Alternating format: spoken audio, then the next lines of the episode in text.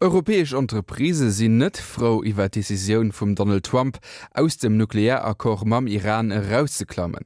Duchtessen Akkor hunn sie 2017 Investissementer vun 25 Milliarden Dollar realiséiert, geht nëmmen 201 Millionen Fuseite vun den USA. Den amerikanische Rezug kennt es Investissementer elo hifallech machen, Lorelin Merell. L'accord avec l'Iran n'est pas qu'une question de missiles balistiques, c'est aussi une question économique où l'Europe a plus à perdre que les États-Unis. Et c'est là tout le problème. Les États-Unis ont peu investi en Iran comparé aux Européens. En trois ans, les entreprises européennes ont profité de la levée de l'embargo imposé après la révolution islamique de 1979. C'est le cas des grands groupes automobiles comme Renault, Peugeot, Citroën qui se sont précipités sur l'occasion. Des contrats de plusieurs millions d'euros ont été signés entre 2016 et 2017.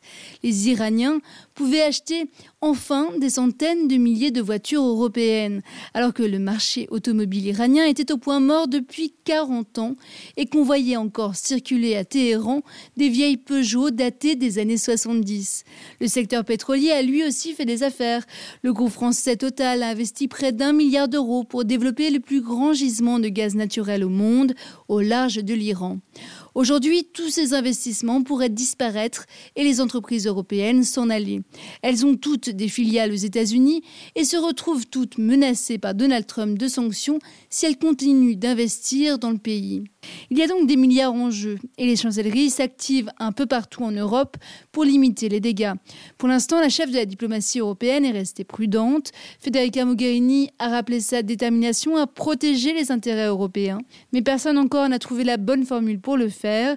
Les diplomates européens ont 90 jours pour trouver des mécanismes juridiques pour contourner les sanctions américaines. En juillet dernier, ils avaient déjà réussi à infléchir une décision du Congrès américain qui imposait des sanctions aux entreprises pétrolières européennes en cas d'investissement dans le pays, ce qui n'avait pas empêché les investisseurs de se montrer beaucoup plus frileux dans la région.